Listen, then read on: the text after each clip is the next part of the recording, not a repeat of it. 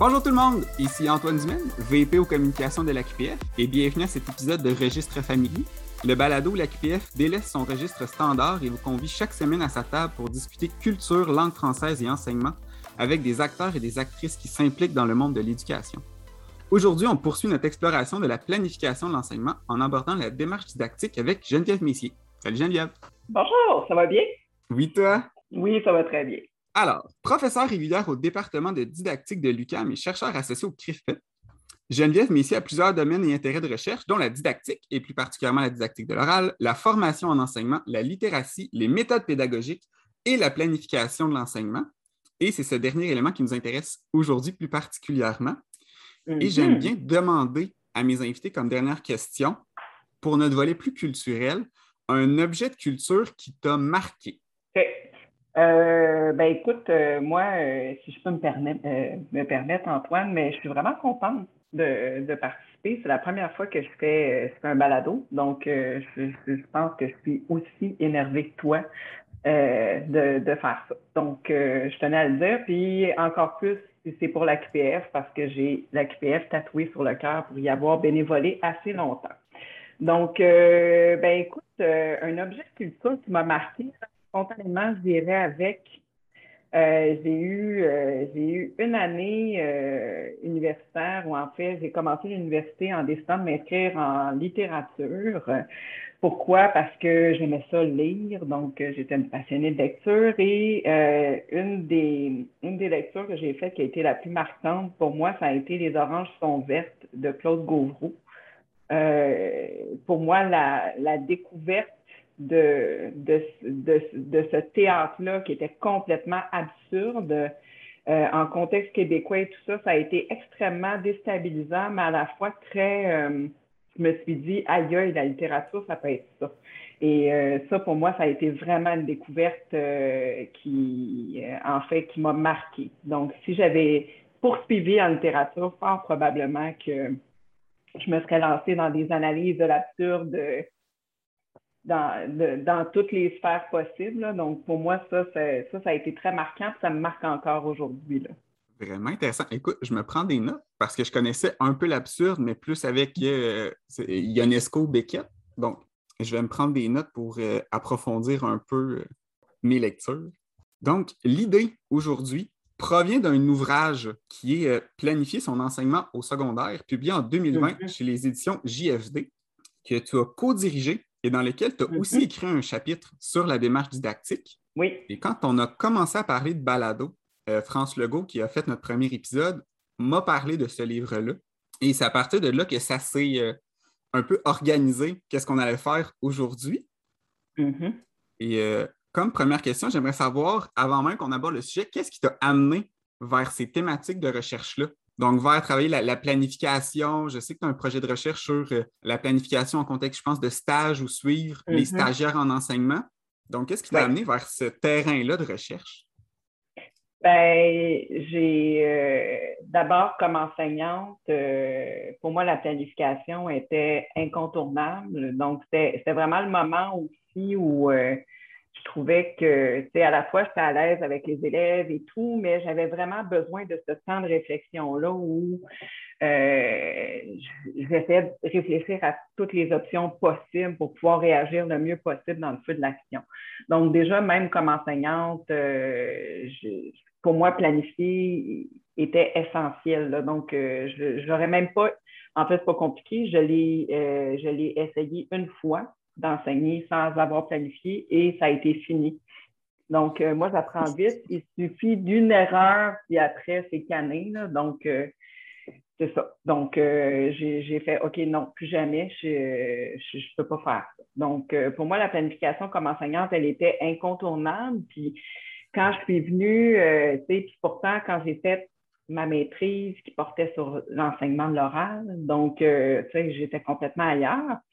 Mais un peu plus tard, quand j'ai décidé d'entreprendre un doctorat aussi, puis de poursuivre en recherche, euh, ce euh, on m'a demandé de donner des cours de didactique. Au début, je ne voulais pas parce que je m'ennuyais trop des adolescents. Puis à un moment donné, j'ai dit, ah ben pourquoi pas, je vais essayer. Puis euh, j'ai découvert une nouvelle passion d'enseigner à des futurs enseignants. Puis, euh, une des choses qu'on fait faire en didactique, ce sont des planifications. Et pour mm. moi, ça s'avérait tout le temps un défi parce que euh, on a beau dire faites une planification, mais on n'enseignait pas tant comment planifier. C'est quand j'ai commencé à faire la supervision de stage où là, j'avais le sentiment que là, je pouvais véritablement aider ces futurs enseignants-là à mieux planifier. Euh, à la fois en, me donne, en, la fois, en, leur posant des questions et tout ça. Donc, euh, c'est de, en fait, c'est vraiment plus la supervision de stage qui m'a amené à m'intéresser à la planification parce que bien souvent, des difficultés que je voyais chez mes stagiaires survenaient du fait que la planification pouvait être revue. Donc, pas nécessairement pas bonne, mais tu sais, juste améliorer, repenser, rediriger. Euh, donc, euh, c'est là où je me suis dit, OK, ben, même si j'ai des préoccupations qui concernent la didactique, la didactique, c'est aussi apprendre à planifier un objet en particulier, donc un contenu, une matière, etc.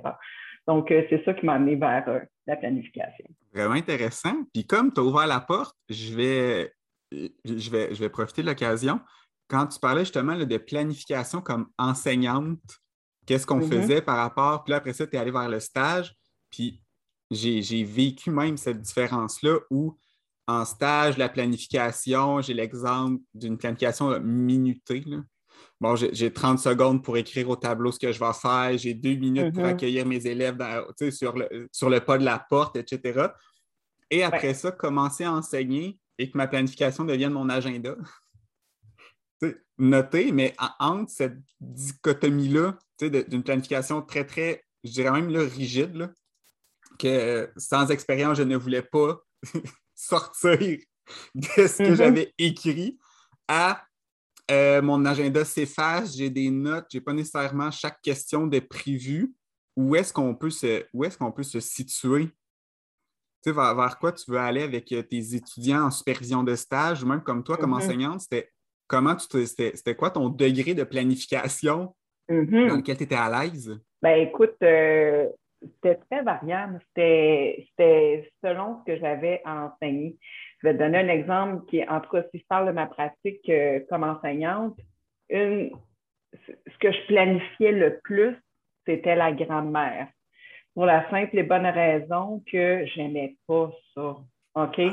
Qui, euh, pour vrai, euh, ben en fait, c'est pas que j'aimais pas la langue, tu sais, j'ai adoré étudier en linguistique, j'ai c'est vraiment pas ça, mais pour moi, c'était vraiment un défi que d'enseigner la grammaire autrement que ce que j'avais vécu comme élève, que j'avais trouvé extrêmement plat. Donc, euh, tu sais, j'ai compris c'était quoi la grammaire en faisant des cours de linguistique. je trouvais que c'était tard un peu pour comprendre ça. Fait que comme enseignante, j'aimais pas ça parce que ça me rendait inconfortable de l'enseigner. J'avais peur de mal l'enseigner. Donc, souvent, mes cours de grammaire étaient vraiment là, planifié au quart de tour. Mes questions étaient écrites, euh, j'anticipais les réponses des élèves, euh, je savais exactement ce que j'allais leur faire faire. Euh, ça, pour moi, c'était vraiment, ça, c'était plus complexe. Mais effectivement, tu as raison. Souvent, quand on se met enseigner, c'est notre agenda qui tient lieu de planif. Puis là, on se dit, ah, ça va, moi, j'ai eu à faire des planifications qui tenaient sur 15 pages en stage c'est quoi la différence? C'est là, euh, en fait, c'est là le défi. Et moi, ce que je pense, avec, en tout cas, c'est ce qui m'a permis euh, de mieux comprendre ce qui, a, émergé de ma thèse avec la, démarche didactique, c'est que euh, c'est planifié. Là, je vais, faire, je, vais, je vais sauter un peu de coq à l'âme, mais. Il n'y a pas de problème. Parlons, parlons écriture. OK? On demande aux élèves à faire un plan, puis quand on apprend la didactique de l'écriture, une des choses qu'on apprend par rapport au processus d'écriture, c'est qu'il y a, euh, y a euh, la qualification qui fait partie du processus d'écriture. Puis une des choses qu'on enseigne en didactique de l'écriture quand on donne ce cours-là, puis que nos étudiants le vivent, c'est qu'un plan, on ne devrait jamais noter ça. Parce qu'un plan, ça demeure une première esquisse, ça bouge, ça évolue au cours de la mise en texte, etc. Puis ça se peut très bien qu'on revoie le texte tout au long et que la planification qu'on avait faite au point de départ ne soit pas la même. Donc, c'est un processus qui est itératif. Mais pour moi, planifier un cours, c'est la même chose. Donc, tu sais, on peut demander des planifications hyper précises et tout, mais pour moi, une planification, ça peut prendre plusieurs formes. Ça peut être dans un agenda, ça peut être dans un canevas hyper rigide. En fait, la difficulté, c'est quand on n'est pas capable de comprendre que ça peut être flexible et que ça doit s'ajuster à ce qu'on vit. Donc, euh, tu sais, quand je me retrouve à accompagner des futurs enseignants dans leur stage, souvent ce que je fais, ben, c'est un étudiant qui me présente un canevas qui est à peu près vide, ben, souvent je lui pose des questions. Puis je lui pose des questions, puis s'il est capable de répondre à mes questions, mais que ce n'est pas écrit, est-ce que c'est un problème en soi? Pour moi, non. Parce que moi, ce que je veux voir, c'est y avait-tu pensé? Ah, ben oui, Geneviève, j'y ai pensé. Il se met à m'expliquer, ben oui, tu sais, les élèves vont faire ça, ça, ça, ça, ça, mais sa planification est ici, elle est dans sa tête. Mais au moins, il a réfléchi à ce qu'il allait faire. C'était quoi les options qui se présentaient à lui? Donc, pour moi, c'est un canevas rigide, c'est une chose. Mais si on ne comprend pas que le canevas est flexible et que c'est un cadre pour réfléchir, on passe à côté. Je ne sais pas si j'ai répondu à ta question. Il y avait tellement plein de choses dans ce que tu disais. C'est super intéressant. oui, je suis satisfait de la réponse. Mais oui, c'est ça. Puis je, l'ai vécu aussi, là, demander des planifications en didactique et d'avoir aussi ce discours-là de dire oui, mais comme enseignant, comment tu fonctionnes? Ouais mon agenda et, sinon mes exercices étaient très, très, très détaillés pour que j'aille comme morceau par morceau pour me suivre ou mes diaporamas sont pleins de notes que, les étudiants ne voient pas nécessairement. Non, mais c'est ça, je leur dis tout le temps, moi, à mes étudiants maintenant, je dis Tu veux voir ce que je planifie? Pas compliqué. Viens fouiller dans mes PowerPoint, tu vas le voir. Tout est là. Donc, ma planification est intégrée euh, à même le Canva. Puis, ça me permet, un petit aparté, par contre, quand on apprend à planifier, au départ, c'est ardu. C'est comme apprendre à conduire. Les réflexes, on les a pas. on fait l'angle mort, on regarde, on, on, a des réflexes un peu mécaniques. Et à quelque part, comme notre superviseur n'est pas toujours à côté de nous, contrairement à l'enseignant qui nous accompagne dans la classe, mais c'est normal qu'on demande des planifications qui soient plus étoffées parce qu'il faut qu'on soit capable de s'imaginer dans le feu de l'action. Donc, c'est un peu comme ça que je défends des planifications plus consistantes euh, euh, au baccalauréat, c'est que je vais être capable de me dire, ben, tu sais, tu veux que je rende compte véritablement de ta compétence, ça se peut que je t'en demande un petit peu plus que le client, tu sais, euh, que je t'en demande un peu plus pour que je sois capable de m'imaginer dans ta classe. Puis moi, ça m'amène à te questionner sur des choses auxquelles tu n'aurais peut-être pas pensé. Donc, c'est un peu comme ça que je le vois aussi. Donc, je suis comme un peu entre les deux. Oui. Non, non, je comprends la, je, comprends la réflexion. J'aime beaucoup et je le ferai écouter cet hiver. si je redonne le cours, voici la justification de pourquoi on demande tant de planification. je vais garder ce, ce moment-là.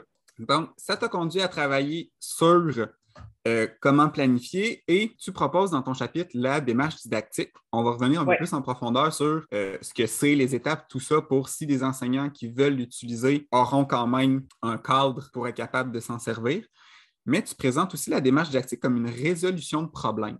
Est-ce que tu peux me résumer globalement, c'est quoi cette vision-là de, de la planification que tu vois par la démarche didactique comme résolution de problème?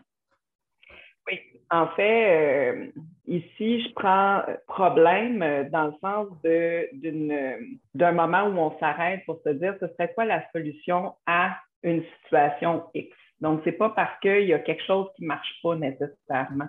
Donc, tu sais, ça peut être mes élèves, euh, euh, comment je pourrais faire pour amener mes élèves beaucoup plus loin qu'ils le sont aujourd'hui? Donc, problème, ça veut pas dire que ça va pas et que mes élèves c'est la catastrophe. Là. Donc, c'est vraiment dans cette perspective-là. Puis pour moi, les, différentes phases qui font partie de la démarche didactique me permettent de passer, ou en tout cas, de, de réfléchir l'action pour être capable de trouver des solutions à ce qu'on souhaite que, que nos élèves apprennent. Donc, c'est vraiment, euh, c'est comme ça que, que je le vois. Donc, c'est pour ça que pour moi, c'est une résolution de problème, mais c'est d'arriver à trouver une solution pour que les élèves fassent les apprentissages qu'ils sont supposés faire dans nos classes. C'est bon. Donc, de partir, par exemple, d'un constat, de dire, euh, là, je prends tes exemples. Euh, je veux travailler des. Je veux que mes élèves utilisent telle stratégie de lecture. Donc, je pars de, cette volonté-là, de ce problème-là, entre guillemets. Et à partir de là, je vais développer ma démarche pour qu'on arrive à, ça au final. Exact. Puis, tu sais, pour euh, peut-être offrir un autre exemple, euh, sais, ce qui a motivé ma première recette, ça même pas, c'était l'absence d'enseignement. C'est fou, là, mais tu sais, c'est de dire, j'évalue mes élèves à l'oral, mais je ne l'enseigne pas. Qu'est-ce que je vais faire? Qu'est-ce que je vais faire pour que mes élèves apprennent c'est quoi l'oral? C'est gros, l'oral, là. C'est une question super large. Donc là, tu sais, ça m'a amené à aller voir s'il n'y avait pas des stratégies qui pouvaient être mises en place, moi, comme enseignante, puis que, qui allaient m'amener à améliorer mon enseignement, mais quelque part, ça amenait aussi, ben, qu'est-ce que mes élèves peuvent apprendre à l'oral, puis comment moi je vais m'y prendre, donc qui est plus dans la phase de la stratégie, dans ma démarche. Donc, comment je vais m'y prendre pour que mes élèves l'apprennent, cet objet-là, qui est l'oral. Donc, euh, c'est ça. Donc, des fois, la porte d'entrée de la démarche didactique peut être très variée c'est les apprentissages des élèves, mais des fois aussi, c'est son développement professionnel pour que les élèves apprennent. Donc, euh, oui. OK, oui. Non, je, vois les, les, différentes entrées possibles pour se dire, ben mm-hmm. oui, ça peut être aussi comme moi quand, je, quand je, me rends compte que quelque chose que je pourrais enseigner ou que j'ai c'est passé dans mon angle mort dans, dans ma dernière année, puis là, je veux faire OK, il faudrait que je ramène telle notion. Surtout, je pense, cette année, où euh, on va continuer à casser les oreilles avec la pandémie. Hmm. Mais avec ce, nouveau, avec ce début d'année, on va probablement sortir euh, cet épisode de balado comme en septembre, mais de voir que là, on retombe avec des nouveaux savoirs essentiels, deux étapes et pas trois. Donc, on a quand même des balises qui, euh, nos balises traditionnelles qui sont en train d'éclater. Et là, voir ben, comment je peux organiser ça autrement. Mm-hmm. Et tu en as parlé un petit peu, mais ça peut être quoi les retombées concrètes d'utiliser une démarche didactique? Parce que ça, on va le voir, il y a quand même plusieurs étapes à suivre. Pour quelqu'un qui s'en est jamais servi, comme tu disais, peut-être que les réflexes ne sont pas nécessairement là, ça peut être plus long, mais ça peut. Ça, c'est quoi les retombées qu'on pourrait avoir d'utiliser cette démarche-là qu'on va présenter?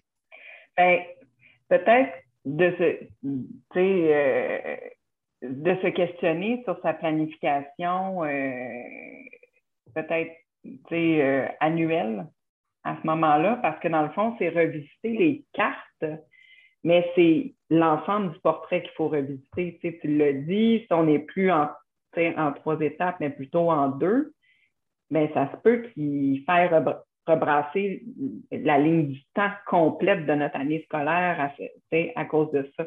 Donc, à ce moment-là, quand, quand on est au début de la démarche, on se questionne sur ben, où on en est, là, c'est quoi les conditions dans lesquelles on se trouve? Bon, ben là, on a deux étapes plutôt que trois. Est-ce que les contenus vont demeurer les mêmes? Ah, ça se peut qu'on soit sur les savoirs essentiels, puis, tu sais, qu'il va falloir mettre de côté autre chose. OK, parfait. Euh, donc, c'est poser un regard sur la situation d'ensemble. C'est là où j'ai l'impression que la démarche didactique pourrait être intéressante pour des équipes écoles, c'est d'être capable de se donner euh, des, des, euh, des, repères pour être capable de repenser au complet euh, la planification de l'année. Puis après, ça peut se faire plus à micro-échelle parce que, tu sais, repenser une année, ça veut dire repenser aussi les différents projets ou les différentes étapes de, de ces étapes-là, je vais dire comme ça, puis de, repenser peut-être la durée de ce qu'on de ce qu'on fait généralement quand on enseigne tel genre de texte, euh, quand on euh, donc tu sais c'est ça. Donc, au moins, ça donne des points de repère. Le but, c'est pas d'être très rigide, un peu comme tu le disais tantôt avec euh, les canevas, mais au moins, si ça peut donner des pistes de réflexion pour tout repenser, ben, ça peut quand même être ça. Donc, je pense que comme enseignant, si on, se donne des balises comme celle-là, ben, c'est quand même un point de départ pour savoir ben, par où on le prend. Donc, puis après, on l'ajuste à notre réalité, bien évidemment. Parfait. Alors, maintenant qu'on a abordé un peu c'était quoi le processus qui t'avait amené à travailler ce, ce type de planification-là, c'était quoi globalement la démarche didactique, on va aller maintenant un peu plus en profondeur sur quelles sont les étapes alors, je, vais, mm-hmm. me remettre dans la peau de, l'enseignant que j'étais l'an passé. Je vais dire, bon, je veux commencer, c'est le début de l'année, je veux intégrer la démarche didactique dans mon processus de planification. Par quoi je mm-hmm. commence? Bien, la première phase, euh, la façon que je l'ai conceptualisée, ça s'appelle le diagnostic. Ça a l'air un peu euh, formel ou épeurant quand on regarde ça. Puis euh, j'ai eu même des critiques que j'accepte aussi avec, avec c'est juste. on dirait qu'on est dans un bureau de médecin. Hein. Mais le but du diagnostic veut, veut pas, le mot il veut dire ce qu'il veut dire, c'est qu'on pose un regard sur ce qui se passe.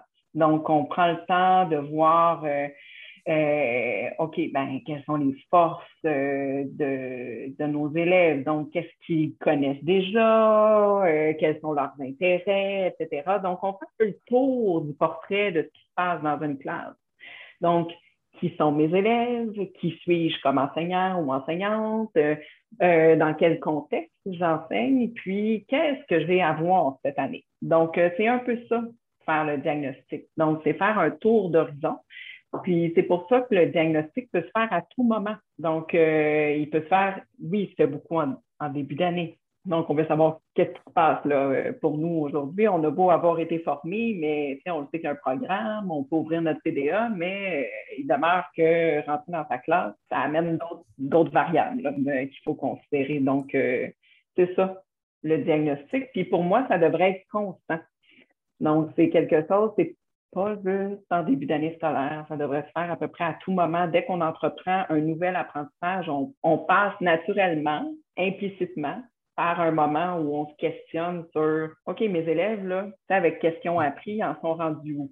Là, je peux partir de quoi pour faire ce nouvel apprentissage-là? Donc, pour moi, ce n'est pas pour rien aussi que la démarche didactique, c'est un processus, c'est quelque chose qui, euh, qui tourne. Là je ne sais pas comment dire autrement, mais c'est un cycle.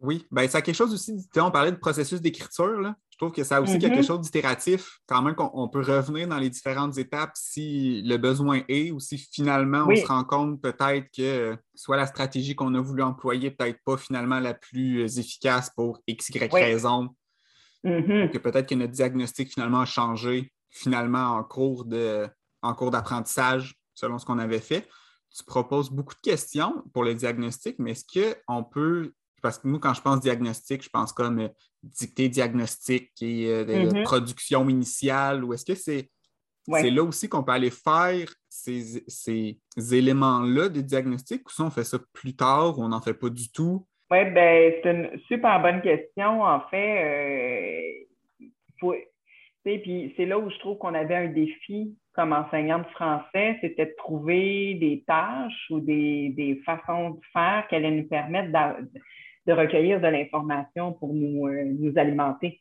pour faire ce processus-là.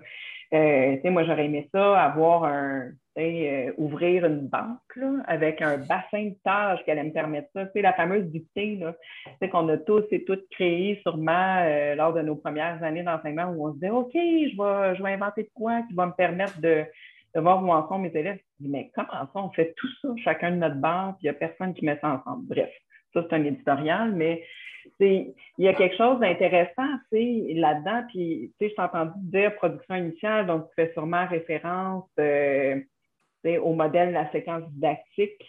Euh, euh donc, qui est utilisé, qui a été utilisé en Suisse pour l'écriture, pour la lecture et l'oral, mais qu'on utilise aussi beaucoup au Québec pour l'oral, surtout à cause du modèle de la fontaine, mais le fait de se dire, ben, on met nos élèves euh, à, faire, euh, à, produire ce qu'on pense qu'ils devraient apprendre dans cette séquence-là, puis on voit, ben, qu'est-ce qu'ils en font? Là, les élèves, on va faire une discussion. OK, parfait.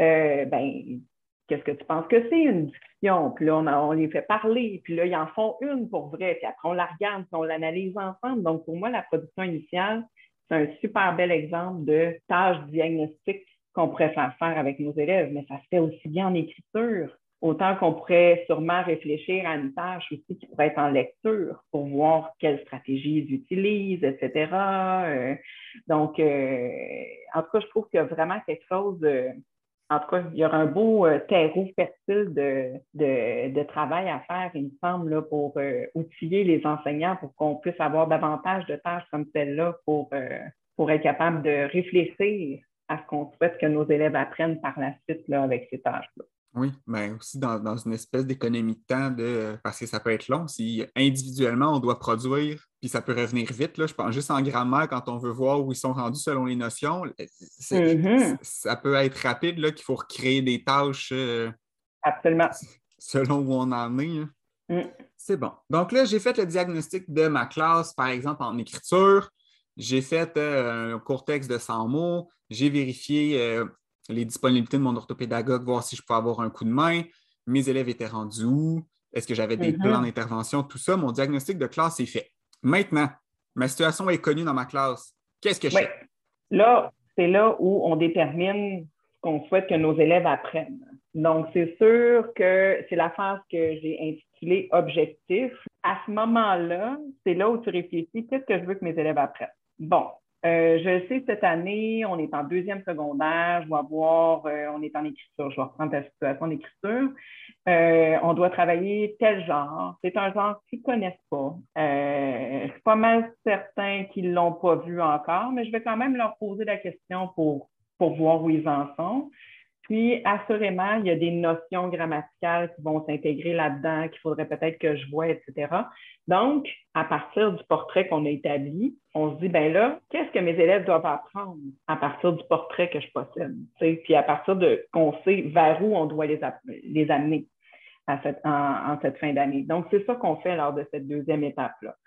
Et assurément, vous avez, on a des outils comme enseignants, heureusement on a une progression des apprentissages. On n'a pas toujours eu ça. C'est pas très vieux. Donc, euh, quand on est arrivé avec le programme au point de départ, euh, on avait beaucoup de choses euh, tout là-dedans. Moi, c'était extrêmement, c'était stimulant, mais c'était de dire, oh, je vais faire ça quand? Moi, je me mm-hmm. souviens, ça avait été ça, mon interrogation, quand j'étais avec le programme de 2004. Je me disais, aïe, je vais faire quoi avec tout ça? Tellement de choses à voir. Puis on savait que c'était fait pendant le cycle. C'est tout. On ne savait pas quand. Donc, euh, la, progression des apprentissages a été vraiment très éclairante en ce sens-là. Puis, il demeure, OK, là, je parle de progression des apprentissages, mais comme enseignant, quand on se retrouve dans une classe, on sait aussi quand on fait travailler nos élèves qu'on les connaît mieux, que malgré la PDA, il y a des choses qu'ils devraient apprendre qui sont essentielles et qui ne sont peut-être pas inscrites là.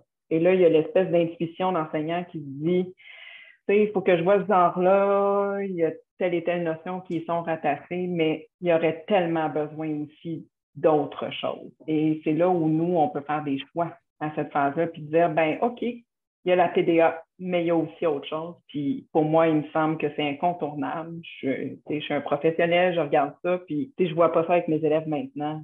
Il me semble qu'il y a quelque chose qui va manquer. Donc, euh, c'est ça, c'est un peu ça, cette euh, phase-là. Je ne sais pas si euh, ça, répond à ta question ou si. Oui, donc maintenant que j'ai mon diagnostic, là, je dois, je dois faire le tour de qu'est-ce que je pourrais mm-hmm. enseigner. Puis oui, la progression des apprentissages est, vraiment touffue. Quelqu'un qui veut la suivre à la lettre, virgule par virgule. Ben, il y a du temps, à peu près 10 ans par année. Oui, ça, ça, va être rapide on coche plus qu'on est capable de faire l'apprentissage. Il y a aussi chez certaines écoles qui vont se refaire des progressions euh, écoles, là, où dire, bon, les, enseignants savent que prof de 1 a vu ça, fait que moi, en deux, je vais, je vais les mm-hmm. reprendre là où ils sont rendus, fait que ça peut être aussi un portrait intéressant à les faire. Mais je crois que c'est aussi dans cette phase-là qu'on se crée des intentions. C'est comme formuler une intention. Puis là, là c'est le chargé de cours en moi qui parle quand j'ai dû dire à mes étudiants et mes étudiantes vous devez me faire une bonne intention. Mm-hmm. Comment formuler une bonne intention? Et ça a été, euh, je pense, anxiogène pour tout le monde de formuler une intention. Oui. Comment on peut bien formuler une intention? Que ce soit à l'écrit ou dans notre tête, là, comment on se crée ça, une bonne intention didactique ou pédagogique? Euh, en fait, il faut être le plus clair possible avec ce qu'on souhaite que nos élèves apprennent véritablement. Donc, euh, je le sais parce qu'on en a discuté, toi et moi. Tu vas avoir l'occasion de parler avec Léna et Geneviève Bergeron qui sont absolument merveilleuses et qui vont pouvoir t'en dire davantage sur cette question. Mais si tu parles de moi, quand je me trouve à devoir expliquer ça à mes, euh, aux étudiants que j'accompagne en stage ou dans mes cours, c'est euh, c'est de, de choisir une formulation qui va faire en sorte que je sais exactement, je veux dire, à la fin du cours ou à la fin de la période, que mes élèves vont avoir appris. Donc, si je te parle d'une période, mais euh, si on parle d'une séquence, mais ce serait à la fin de la séquence. Et ainsi de suite, selon le type de planification qu'on est en train de faire devant nous. Mais souvent, euh, si on y va à la période, de dire, ben, au final, là, quand l'élève va sortir de ta classe, qu'est-ce que tu vas dire? Ben, moi, aujourd'hui, j'ai appris à et ça devrait être ça, ton intention. Donc, que ce soit aussi clair et limpide que ce qu'un élève, ben là, dans ma tête, j'ai un élève du secondaire, là, mais euh, comprends ce que je veux dire, mais c'est exactement ça. Donc, lui, là, quand il va sortir de classe, il va dire ben, aujourd'hui, avec Geneviève, j'ai vu ça, ou j'ai appris ça, ou j'ai appris à la stratégie euh, de lecture euh, résumer un texte. Puis ça me permet, moi, de guider que pendant ma période, je, garde cet objectif, cet, objectif-là, cette attente-là. C'est mon fil conducteur de à la fin de la période, je veux que mes élèves réussissent à ou à la fin de deux périodes ou d'une séquence. Ah, c'est bon, merci je continue à prendre des notes et à me former en, en, faisant ce balado. J'aime beaucoup, j'aime beaucoup l'idée. Donc, j'ai fait mon diagnostic, j'ai mon portrait de mhm. classe, j'ai fait le tour progression, je suis allé voir qu'est-ce que mes autres enseignants avaient fait. Peut-être qu'on s'est arrangé en équipe matière ou en équipe niveau pour regarder voir ce qui se passait. Là, j'ai tout ça de fait, mais je n'ai toujours pas trouvé comment j'allais l'enseigner. Non. Donc là, tu es dans la stratégie. Et par stratégie, c'est l'ensemble des opérations que tu vas mettre en œuvre toi comme enseignant ou que tu vas demander que tes élèves mettent en œuvre pour qu'ils puissent apprendre ce qui a été déterminé dans la phase objectif. Et euh, c'est un peu, en fait, cette démarche-là, si tu me permets, euh, revenant à son origine, euh, mon point de départ qui m'a préoccupé pour que j'entreprenne cette thèse-là, ça a été ça ça a été les comment faire. Qu'est-ce que les enseignants ont à leur disposition pour faire apprendre leurs élèves? Donc, ce qu'on appelle communément des méthodes. Et euh, quand est arrivé le moment de, de, vouloir mieux comprendre ce qu'était une méthode, et naturellement, c'est sorti ce processus de démarche didactique-là. Donc, dans le fond, c'est parce que je me préoccupais des méthodes que le processus est, né finalement, mais qui était, omniprésent. C'est ce que je voyais à travers les textes que j'analysais. Donc, euh, c'est omniprésent. Et souvent, on met la santé devant les bœufs comme enseignant. Donc, euh, puis je m'inclus là-dedans. On va se faire présenter un dispositif quelconque. On va faire Oh mon Dieu, c'est donc bien merveilleux, je vais faire ça avec mes élèves demain matin. Mais moi, la question que je pose tout le temps maintenant, c'est OK, mais pour faire apprendre quoi? même si c'est intéressant, est-ce que tes élèves, qu'est-ce que tes élèves doivent apprendre d'abord? Et ensuite, est-ce que ce dispositif-là va permettre que, ces élèves, que tes élèves apprennent ça? Et c'est là où je trouve important que la démarche didactique soit accessible et formalisée. C'est que souvent, ben, on va se laisser un peu happer par des, des recettes miracles qu'on se fait présenter et tout ça parce que ça a l'air vraiment intéressant, puis on se dit, oh my God, mes élèves vont apprendre avec ça. Oui, mais quoi? Donc, c'est un peu pour rétablir cet ordre-là que, que, cette démarche-là est là, bien qu'elle soit itérative.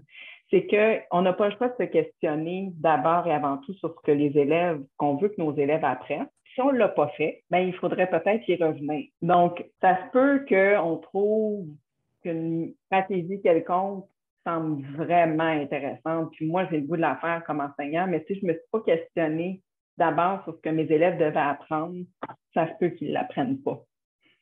C'est là ma préoccupation, bien que on aime ça comme enseignant, avoir plein d'outils. Mais il faut toujours se demander si c'est le bon outil pour faire ce qu'on veut faire. Donc, c'est ça qu'on fait lors de la stratégie, c'est que lors de cette phase-là, c'est qu'on réfléchit au possible, donc à l'ensemble des stratégies possibles pour pouvoir enseigner ce qu'on souhaite que nos élèves apprennent. Et c'est ça qu'on fait. Donc, euh, c'est le bout créateur. Donc, on peut inventer des façons de faire, des démarches, donc différents déroulements qui vont euh, nous permettre que nos élèves apprennent, ou on peut aussi aller puiser dans les ressources qu'on possède. Et heureusement, des stratégies, il y en existe. Il faut juste qu'on les connaisse, puis qu'on connaisse vraiment, qu'elles nous permettent de faire apprendre aux élèves. Pas simple. Oui, de, dire, bon, est-ce que c'est l'atelier d'écriture qui va me permettre d'atteindre mon objectif? Est-ce que c'est plus une séquence où c'est moi qui va agencer? J'essaie de faire attention à mes mots parce que je sais à quel point les concepts, tu les connais et tu les définis. Donc, je sais faire attention. Mais, ouais, est-ce qu'il y, est y a plusieurs techniques? Est-ce que c'est en agençant différents éléments moi-même que je vais arriver davantage à mon objectif? Est-ce que ça va être par mm-hmm. projet? Est-ce que... Donc, c'est à ce moment-là que je dois connaître mon éventail de possibilités et choisir ce qui va être pertinent. Oui, puis c'est là où euh, c'est là où, comme enseignant, euh, moi, ce qui m'a manqué quand j'étais au secondaire, c'est que je trouvais que des, des stratégies, on en avait, mais pas tant. on, on en avait, j'en avais appris quelques-unes, mais il m'en manquait beaucoup par rapport à la matière que je voulais enseigner au secondaire. J'en avais pas qui était spécifique à cette matière-là. Euh, donc, j'en avais des génériques sont super intéressantes et qui sont souvent même à la. Tu je pense que tu as parlé de pédagogie de projet, par exemple. Tu as nommé spontanément ça. Euh, pense à l'apprentissage coopératif, à l'enseignement explicite. Il y, en a, il y en existe plein de stratégies. Là. Mais euh, la classe inversée, euh, avec la, la pandémie l'année dernière, il y a des gens qui l'ont véritablement vécu, en tout cas. mais encore, bon, c'est ça peut, oui, mais non. Ça dépend comment ils l'ont mis en œuvre. Mais euh, c'est ça, tu sais, il y en a des possibles, mais moi, je voulais en avoir par rapport à ce que je voulais enseigner à mes élèves. C'est là où, tu sais, là, il faut chercher davantage parce qu'il y en a, mais il n'y en a pas tant non plus. Oui. Puis pas, puis pas que ce soit à nous nécessairement de faire le travail de dire, bon, je prends l'enseignement explicite, je sais, en stratégie, lecture, écriture, ça peut souvent être utile. Mais dire, bon, Là, il faut que je prenne cette, stratégie-là globale comment je peux le faire en français, comment je peux le faire en français en troisième secondaire, en lecture de. Oui. Mm-hmm. Donc, euh, c'est un beau défi là, comme enseignant qu'on a. Là. Donc, euh, mais généralement, les enseignants sont assez. Euh, on, a cette. On, connaît bien nos élèves, on connaît bien ce qu'on a enseigné. Donc, on est, on est, on est, on devient un peu des spécialistes pour développer des stratégies justement qui soient suffisamment, euh, qui permettent ces apprentissages-là. Donc, euh, pas probablement que si les, enseignants rendaient accessible tout ce qu'ils faisaient, on en aurait vraiment beaucoup de stratégies dans notre coffre à outils. Mais euh, ça, ça reste à faire encore. Alors, si vous êtes des enseignants et que vous voulez partager vos stratégies, je suis toujours à la recherche de personnes pour présenter ce qu'ils font dans ce balado. Exact. Publicité, faite. J'ai fait mon diagnostic, j'ai fait mes objectifs, j'ai trouvé la stratégie que je voulais faire pour travailler l'écriture. Je devrais bientôt commencer à enseigner. Oui, mais là, on passe à l'action. Donc, si tu as ta stratégie qui est, bien, euh, qui a été bien réfléchie, là, on devrait pouvoir entrer en classe et aller euh, dans le feu de l'action avec nos élèves. Donc là, c'est là où euh, c'est là où c'est le fun. donc, on est avec nos élèves, on a pris le temps de réfléchir à tout ce qui était en amont. Puis, euh, on s'en va voir si euh, ce qu'on a euh, élaboré dans notre planification. Donc, souvent, l'étape de planification, comme on, la résume juste à l'élaboration de cette, stratégie-là, alors que c'est beaucoup plus large selon la démarche didactique. Mais donc, on rentre en classe et on fait ce qu'on a pensé faire, ce qui était le mieux pour que nos élèves apprennent. Est-ce qu'on continue de planifier selon toi? Antoine? Ben, moi, je dirais que oui. Moi, en tout cas, mon agenda, moi, était effacé. Oui. Euh, j'écrivais plus à l'encre, parce que sinon, je barrais et je barrais, mais ça ne s'arrêtait jamais. Soit j'avais pas prévu assez de temps, soit finalement, un questionnement m'avait amené à dire Ouh, OK, peut-être finalement que, je pensais qu'il était rendu à tels endroits, par exemple, parce qu'en écriture, euh, l'erreur ou peut-être que la justification paraissait moins. Mais là, mm-hmm. dans mes phrases du jour qui étaient plus quotidiennes, dans la justification de mes élèves, là, je faisais Ah, OK, peut-être que finalement, c'était pas si maîtrisé que ça. On va revenir, on va changer. Et de toute façon, il y a souvent des aléas de tempête de neige, conférence. oui, ben c'est ça. Donc, effectivement, même dans le feu de l'action, on, fait des va-et-vient avec les étapes mm. précédentes parce que ça se peut qu'on soit dans le feu de l'action, qu'on ait réfléchi à quelque chose, on commence à le mettre en place, puis on réalise que finalement, nos élèves, euh, lors du diagnostic, ben, on avait vu des choses par rapport à ce qu'ils connaissaient, mais ils en connaissaient plus que ce qu'on mm-hmm. pensait. Donc là, on va peut-être plus vite que ce qu'on avait réfléchi. Ou euh, on leur fait faire une activité, puis ça ne suscite aucun intérêt. Tu es même en train de les démotiver. Là, tu dis, oh oh, il faut que je revienne. Et c'est là où on est dans le feu de l'action, puis il y a l'autre phase, si tu me permets. On entre dans la phase mm-hmm. d'évaluation ou même en direct, on évalue un peu ce qui se passe, puis des fois, on réajuste le tir en fonction des autres phases. Donc, j'avais peut-être pas saisi le portrait d'ensemble comme il faut. Peut-être que l'objectif que j'avais établi, donc l'intention d'apprentissage, n'était pas assez précis. C'était peut-être pas le bon peut-être que cette stratégie-là que j'avais décidé de prendre était pas si mal, mais il me semble que euh, je pourrais peut-être en essayer une autre que je connaissais aussi. Ou, tu sais, mes collègues m'en ont proposé une autre. C'est vrai, j'y avais jamais pensé à celle-là, je vais l'ajouter demain.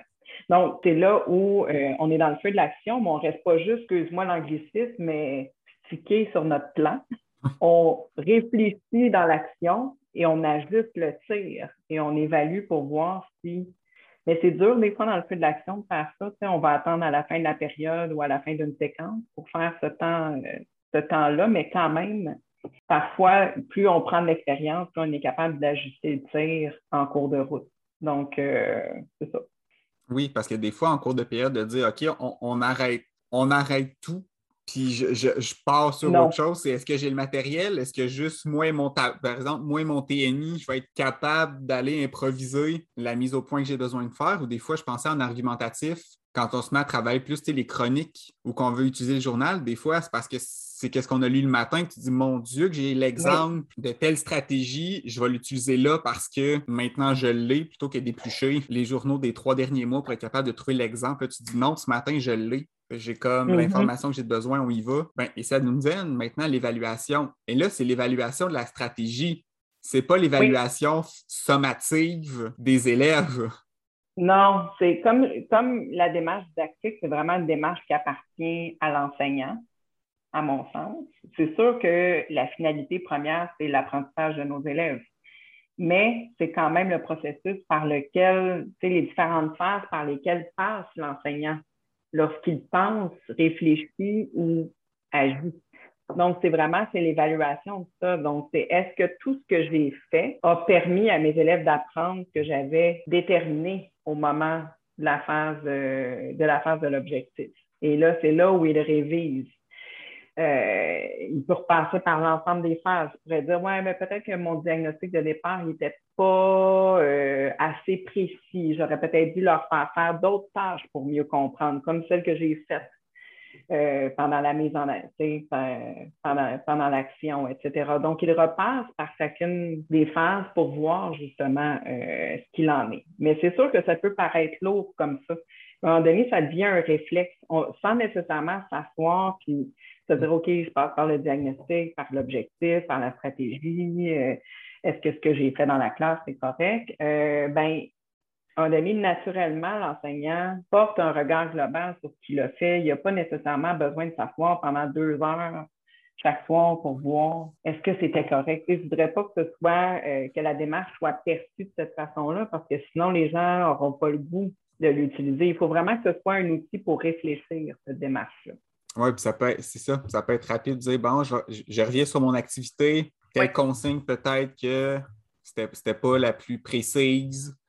Ou au contraire, dire Oh, peut-être que ça, je vais me la garder pour mes élèves qui sont peut-être plus. Ça, mes élèves avaient déjà compris cette notion-là, je vais me la garder, mais peut-être dans un autre contexte, puis il va falloir que plus loin, je vais creuser.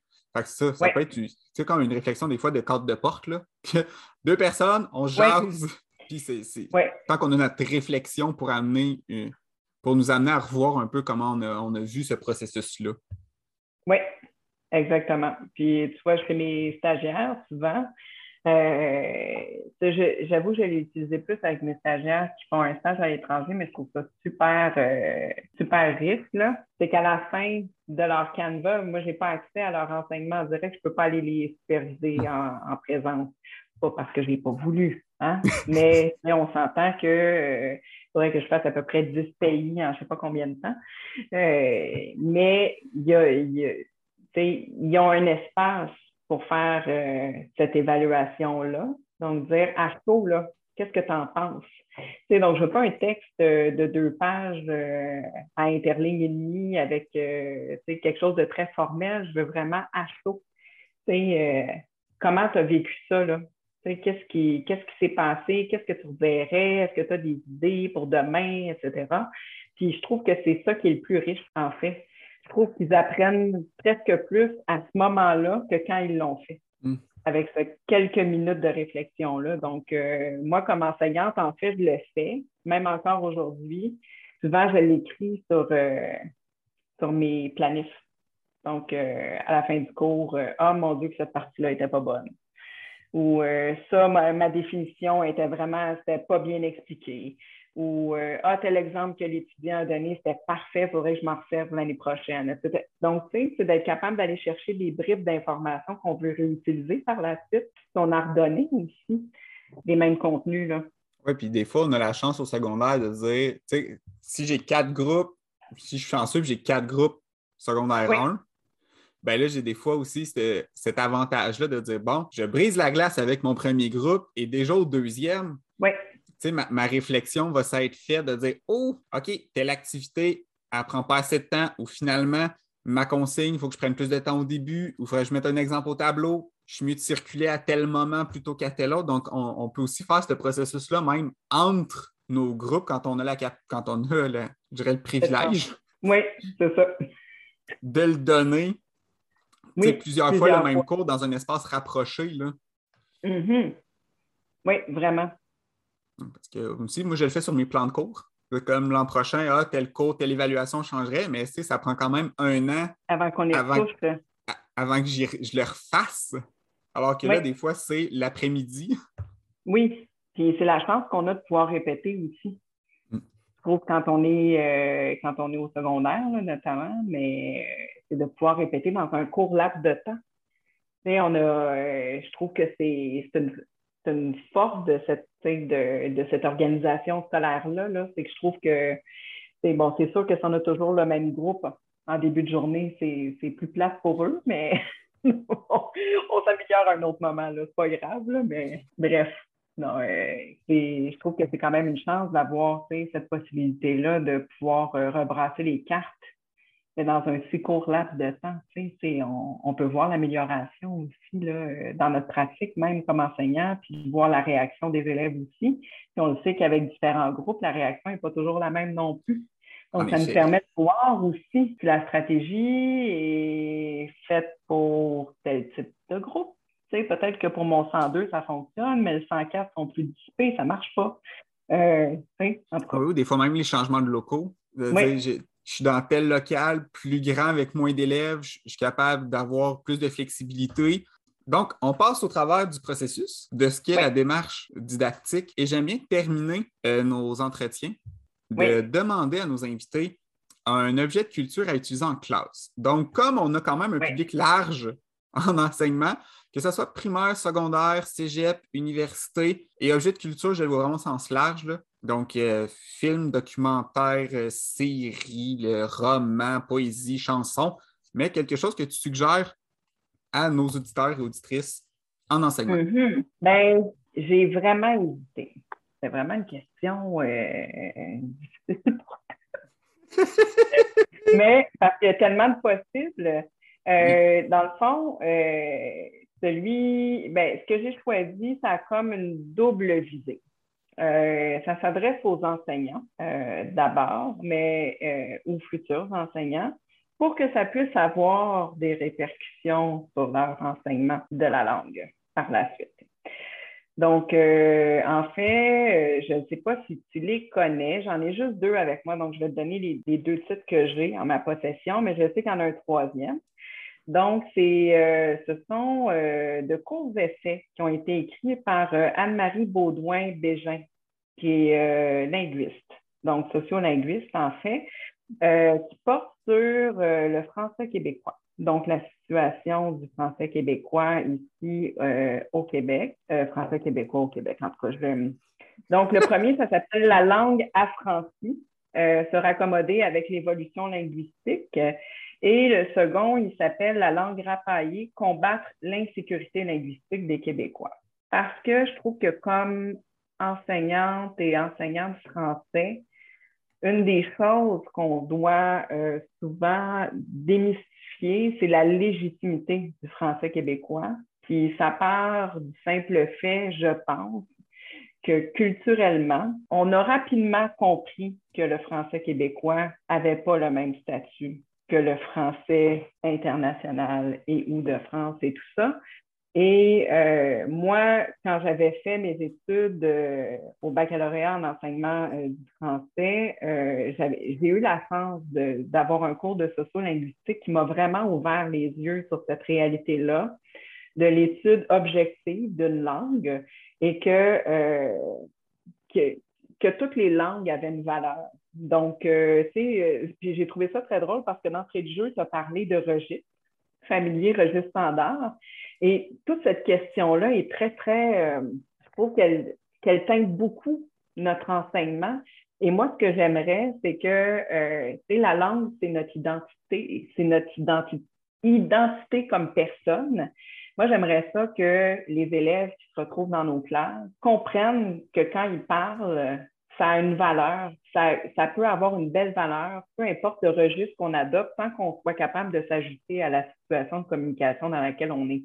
Donc, j'espère que nos élèves ne comprennent pas qu'il faut qu'ils parlent en registre soutenu pendant un souper de famille de Noël parce que ça, ça va mal à la chope si c'est ça qu'ils comprennent après nos cours de français. Et je le sais que c'est pas ça, mais je trouve qu'on est teinté de par notre histoire, de par ce qu'on entend sur la langue, les préjugés euh, qui souvent sont véhiculés par rapport au français québécois notamment. Puis, euh, je trouve que dans la réalité d'aujourd'hui, notamment dans la grande région métropolitaine où la plupart de nos élèves n'ont ni le français et ni l'anglais comme langue maternelle, je trouve que ce serait dommage qu'on transmette des préjugés envers le français québécois, qui est une belle langue et qui peut avoir différents registres. Et il y en a un registre standard, donc qu'on sait puis que c'est qu'on peut l'apprendre et qu'il a une aussi grande valeur que le français de France, etc. et tout ça.